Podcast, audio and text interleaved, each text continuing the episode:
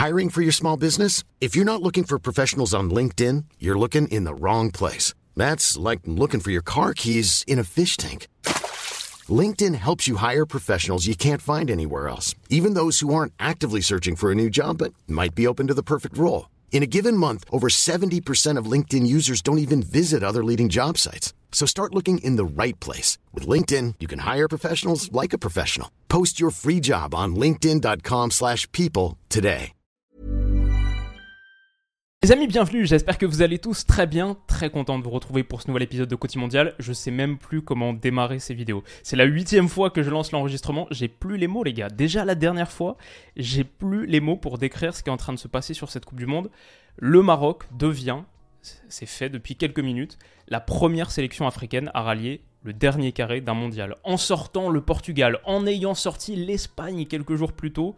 Ce que les partenaires d'Unai et d'Amrabat ont réalisé, c'est un truc de malade mental. La qualification acquise grâce à un but juste avant juste avant la mi-temps signé Youssef Nessiri, mais lui avait déjà eu plusieurs occasions de la tête. Le Maroc exploitait très bien ses moments d'attaque rapide, de transition offensive. Franchement, le match du Maroc, c'est un grand match. Il y a eu des choses qui ont été concédées, notamment sur la fin, sur la dernière demi-heure, ça devient vraiment ric-rac, mais c'est une performance héroïque et homérique. Ce tournoi, c'est plus un tournoi, c'est une épopée, c'est une suite d'aventures absolument extraordinaires, et c'est des performances de très très haut rang qui permettent au Maroc donc de sortir le Portugal de Cristiano Ronaldo. Ça, c'est aussi une des histoires de ce match. Évidemment, on n'aura pas de Ronaldo versus Messi potentiel en finale. Et les Marocains ont mérité d'écrire cette page extraordinaire de l'histoire du mondial.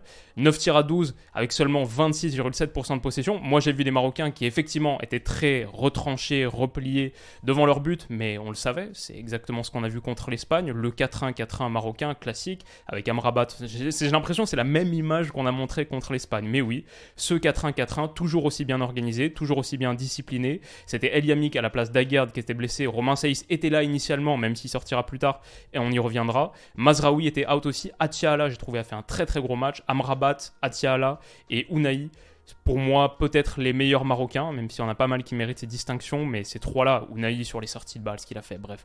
Un régal absolu. Hakimi pour sa vitesse, pour combler les espaces dans cette zone et la qualité technique sur la sortie de balle. Moi, c'est ce que j'ai tweeté après 30, 40, 45 minutes. Les sorties de balle marocaines, c'est de l'art. C'est une équipe qui défend très très bien son dernier tiers, c'est la muraille de fer, c'est la protection, c'est le losange de fer, c'est Yacine Bounou dans les cages, c'est tout ce qu'on veut. Mais à la récupération, l'utilisation que le Maroc fait du ballon, c'est ça qui fait tenir leur plan de jeu sur leurs pattes. C'est ça qui fait de cette équipe plus qu'un mur, qu'un catenaccio, qu'une équipe qui pose le bus et après se contente de quelques coups de pied arrêtés, quelques situations un peu fortuites. Non, c'est une équipe qui défend extrêmement bien, c'est la meilleure défense du mondial, évidemment. Mais c'est une équipe qui a la qualité technique ensuite pour, à la récupération, faire très très mal à son adversaire. Moi j'ai envie de dire que sur ce match, si on sort peut-être le dernier quart d'heure où le Portugal presse va très très fort parce qu'évidemment ça devient une attaque défense totale. Si on sort ce dernier quart d'heure, et encore le Maroc a eu deux énormes occasions dans les dernières 15 minutes, une d'Aboukhlal notamment, et de Chedira aussi, comme d'habitude. Mais disons que sur l'ensemble de cette partie, je vois au moins autant de grosses occasions marocaines que de grosses occasions portugaises. Et après, si on est portugais, je comprends la déception, la frustration. On peut regretter une équipe qui pose son bloc et il est très très dur à battre et derrière ils te font mal. Mais le Maroc joue avec ses armes et le Maroc joue incroyablement bien avec ses armes, avec, comme on a dit, aucune possession défensive, à la récupération, ça se projette hyper hyper vite. Ça c'est une situation au bout de 6 minutes de jeu, sur un débordement d'Atiala, mais qui a été incroyable sur les deux phases, que j'ai trouvé vraiment vraiment phénoménal. Ça donne rien, mais encore une fois, une récupération, et derrière, Unai, le petit crochet, la passe masquée à l'intérieur, hop, qui c'est qui s'est projeté? Est-ce que c'est... Non, c'est pas Ziyech qui est là? Un autre Marocain, peut-être Bouffal, qui est venu se déporter là. Mais voilà, ça c'était les situations marocaines. Et tu te retrouves très très vite avec des Portugais qui courent vers leur but, avec un six joueurs marocains qui sont projetés, ouais, 6 qui sont dans la moitié de terrain, euh, moitié de terrain adverse. Donc ils jouaient leur coup à fond et ils ont eu, avant le but sur, tête de Youssef Nessiri, il y avait eu deux autres occasions, deux centres, un sur coup de pied arrêté, un autre non, qui, que Youssef Nessiri aurait pu convertir. Moi, ce que je me ce que je voulais dire dans ce match, c'est si c'est Mitrovic à la place de Youssef Nessiri, il y a peut-être 2-0 au bout de 30-35 minutes parce qu'ils se sont procurés quelques très très grosses situations sur le volet aérien. Heureusement, Youssef Nessiri montre qu'il n'a pas besoin d'être comparé à Mitrovic parce qu'il plante sa tête juste avant la mi-temps, le 1-0. Mais voilà, encore une fois, super, je crois que c'est Eliamik le 18, super petite relance, super ballon, euh, hop, sur Hakimi, qui derrière, d'un extérieur, dévie sur Bounou. Bounou dégage du pied gauche, ça arrive sur Hakim Ziyech sur le flanc, mais cette sortie de balle, si vous pouvez la revoir à la 34e minute, elle est absolument merveilleuse. Hop, qui s'appuie est-ce que c'est encore Unai qui se projette ou cette fois Hakimi? Je sais pas, mais voilà, super super situation et à nouveau, est-ce que c'est la même situation que tout à l'heure? Non, je crois que c'en est une autre, mais à nouveau, ouais, c'en une autre. À nouveau, on voit des Marocains qui se projettent vers le but en nombre, avec beaucoup de vitesse. Bah là, c'est. Alors, c'est pas local, donc est-ce que ça vaut vraiment la peine? Mais c'est une vraie supériorité numérique, que les Marocains réussissent à générer grâce à leur excellente qualité technique sur sortie de balle. Je ne peux pas le dire assez, c'est ça qui fait tenir leur plan, c'est ça qui est ça la structure de leur plan très défensif, très organisé, très discipliné. Tout ça, ça tient que parce qu'ils ont la qualité technique pour être dangereux, pour bien utiliser le ballon. Mais quand ils ont le ballon, ils l'ont tellement, tellement bien utilisé. Et bon, finissent par marquer un but, même s'ils ont moins de présence devant le but adverse. Ouais, mais ça, le Portugal, peut-être doit tirer les leçons de ce qui s'est passé contre l'Espagne. L'Espagne, c'est pareil, ils ont quasiment 80% du ballon devant la surface de réparation marocaine. Bah, c'est très difficile de générer quelque chose contre eux dans ce genre de physionomie. Et derrière, ils ont la qualité pour te punir. Et ils le font.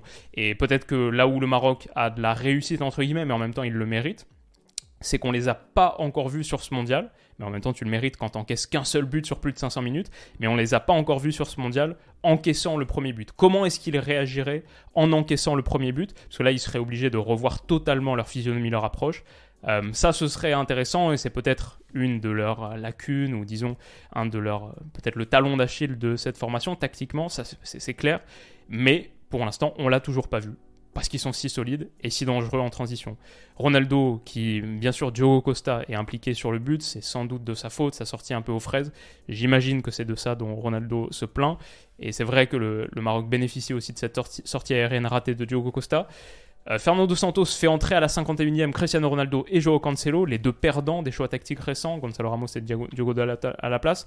Ronaldo et Cancelo entrent il se passe pas grand chose de différent. Ronaldo a une bonne occasion à la fin, bien stoppé par Bounou sur la toute toute fin, je crois temps additionnel. Mais grosso modo, les Marocains ont été héroïques derrière. Ça, c'est un retour de Sofiane Bouffal. Je sais pas si vous vous souvenez de cette situation. Revient très très bas. J'en ai une ici. Est-ce que c'est le retour de Youssef Nessiri qui a été incroyable aussi défensivement sur les efforts. Euh, El Yamik, non, là c'est Atiala, pardon, Atiala que j'ai trouvé phénoménal comme je le disais tout à l'heure.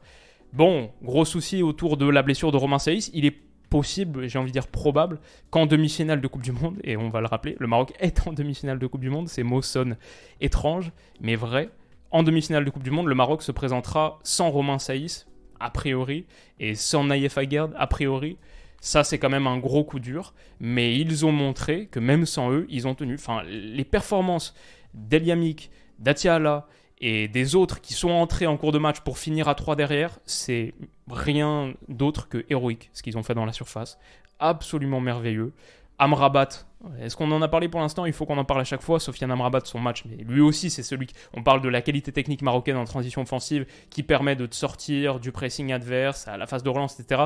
Bah, Amrabat, avec et sans ballon, ce qu'il réalise pour un joueur qui n'est pas peut-être le plus doué techniquement, mais il a tellement d'audace, de courage. Là, c'est une situation, on joue le temps additionnel, c'est la 95-38. Il, il va pas faire la passe en retrait derrière pour se défausser de sa responsabilité. Il va percer, il va percer et il va créer le premier euh, décalage. Et je crois que ça mène une bonne situation du Maroc dans la foulée. En tout cas, il réussit ce premier dribble et tellement d'audace, de courage, de responsabilité, de qualité défensive. Amrabat, encore un match de patron. Bon, les tweets sur lesquels j'ai fini, c'est pour la deuxième fois en 4 jours, le Maroc écrit la plus belle page de son histoire, et cette fois, c'est aussi la plus grande du continent africain. Mais nous, on avait fait cette émission avec Stan en début de mondial. Est-ce qu'un pays africain ira en demi-finale de Coupe du Monde? On parlait du Sénégal, du Maroc, du Cameroun, du Ghana, de la Tunisie. Euh, c'est fait. C'est fait. Le Maroc vient d'écrire la plus belle page de l'histoire du foot africain. C'est un truc de malade. Et comme j'ai dit, c'est plus une tournoi pour eux. Un tournoi pour eux, c'est une épopée. Et aussi, En 500 plus minutes contre Croatie, Belgique, Canada, Espagne et Portugal, le Maroc a encaissé un but. C'est un contre son camp d'ailleurs de Naef Agard. Ce soir, ils finissent à 3 derrière. El Yamik qui joue à Valladolid, Dari qui joue à Brest et Benoun qui joue au Qatar SC. Qu'est-ce qui anime ces monstres? D'où tirent-ils leur force Ce que je dis, c'est Sofiane Amrabat et Yacine Bounou, qui a aussi fait un grand match, sont des réponses acceptées. Mais c'est juste, c'est de la folie pure. C'est de la folie pure. Ce qu'ils ont réalisé, et avec leur force, avec leurs armes, c'est juste un truc de dingue. Donc euh, voilà, le Maroc est en demi-finale de Coupe du Monde. Et désormais, on se profile soit vers un Angleterre-Maroc, soit vers un France-Maroc, qui serait juste une folie absolue, qui aurait absolument, absolument aucun sens. Euh, j'espère qu'on aura ce France-Maroc là dans, dans 1h30 à l'heure où je m'enregistre. On est juste avant France-Angleterre. J'espère que ça va le faire pour nous. Il faut pas trop que j'y pense parce que la tension grimpe énormément, mais ouais, juste euh, une performance de malade mental. Et faites-moi part, vous, de vos impressions dans les commentaires. Je sais que vous êtes très très nombreux, la communauté marocaine sur ma chaîne, euh, une grande partie de mon audience. Qu'est-ce que vous en avez pensé? Comment est-ce que vous voyez les choses? Votre ressenti sur ce match, peut-être en général, votre rapport à cette équipe? S'il y en a qui vivent actuellement au Maroc, ça donne quoi? L'ambiance dans les rues? J'ai vu la BBC ITV, ils avaient des petites images sur Casablanca ou sur Marrakech peut-être plutôt, la réaction à la mi-temps. Et on voyait une sorte de fan zone organisée, etc. Ouais, qu'est-ce que ça donne? Faites-nous vivre un peu ça. Euh, et, juste un truc de dingue. Franchement, moi je suis aussi triste pour le Portugal parce que c'est une équipe que j'aime beaucoup, plusieurs joueurs que j'aime beaucoup. Je trouve qu'elle a été en grande difficulté pour proposer. Elle a eu quelques situations quand même. Bruno Fernandes a quelques grosses occasions. En première, sa frappe qui touche la barre et pour moi, elle est faite exprès. Pour moi, c'est intentionnel. Et en seconde, il en a une juste à l'entrée de la surface qui passe juste au-dessus. Euh, Cristiano Ronaldo a une grosse occasion à la fin. Mais voilà, force est de constater que pour ce Portugal de Fernando Santos, Fernando Santos que j'imagine quitter son poste de sélectionneur ou être euh, viré dans la foulée de ce match, bah, ils n'auront pas réussi à tirer le maximum de la qualité individuelle phénoménale qu'ils ont. La différence de qualité individuelle entre ce Maroc et ce Portugal, c'est trois divisions d'écart. On, a parlé des gars, hein. les trois derniers défenseurs centraux, Brest, Qatar et Valladolid. Euh, donc c'est ça le foot, c'est ça la magie du foot. Et déçu pour le Portugal, déçu pour Ronaldo aussi, parce que si c'était pas la France en finale, comme je le dis depuis un moment, un duel Messi-Ronaldo pour boucler cette, cette, histoire incroyable, cette épopée qu'on vit depuis 20 ans, ça aurait été cool. Mais après, je suis clairement pas insensible à la production de ce Maroc. Et comme je le disais la dernière fois, je dis pas tout ça par démagogie. Comme j'ai dit, je sais que vous êtes beaucoup de Marocains à regarder ces vidéos, etc. Mais si ça jouait mal, je le dirais aussi. Si ça pratiquait un football qui me déplaisait, je le dirais aussi. Ça, c'est un football défensif, mais très bien organisé. Et tu peux prendre du plaisir quand tu analyses le foot. Tactiquement, c'est très très bien fait. Les performances XXL, mentales, physiques, athlétiques, de Damrabat par exemple, bon, c'est un régal. Mais ce Maroc, à la qualité technique, à la récupération pour produire un football vraiment enthousiasmant. Enfin, pour moi, ça c'est beaucoup beaucoup plus kiffant à regarder que l'Espagne à 75% de possession où c'est très latéralisant, stérile, on trouve pas beaucoup d'espace. Après, forcément, qu'on des équipes qui sont basses, je comprends aussi que l'Espagne soit dans, dans cette configuration, soit dans ce schéma. Mais un match du Maroc, je trouve ça extrêmement divertissant, extrêmement plaisant. Mais je sais que beaucoup de personnes pensent l'inverse aussi, donc euh, je suis à l'écoute de toutes les, toutes les analyses, tous les avis, Tant que c'est respectueux, bien formulé, n'hésitez pas hein, dans les commentaires. Discutez-en, et je suis sûr qu'il y a beaucoup de choses à dire encore sur cette rencontre et cette épopée extraordinaire. Voilà, maintenant, place à France-Angleterre.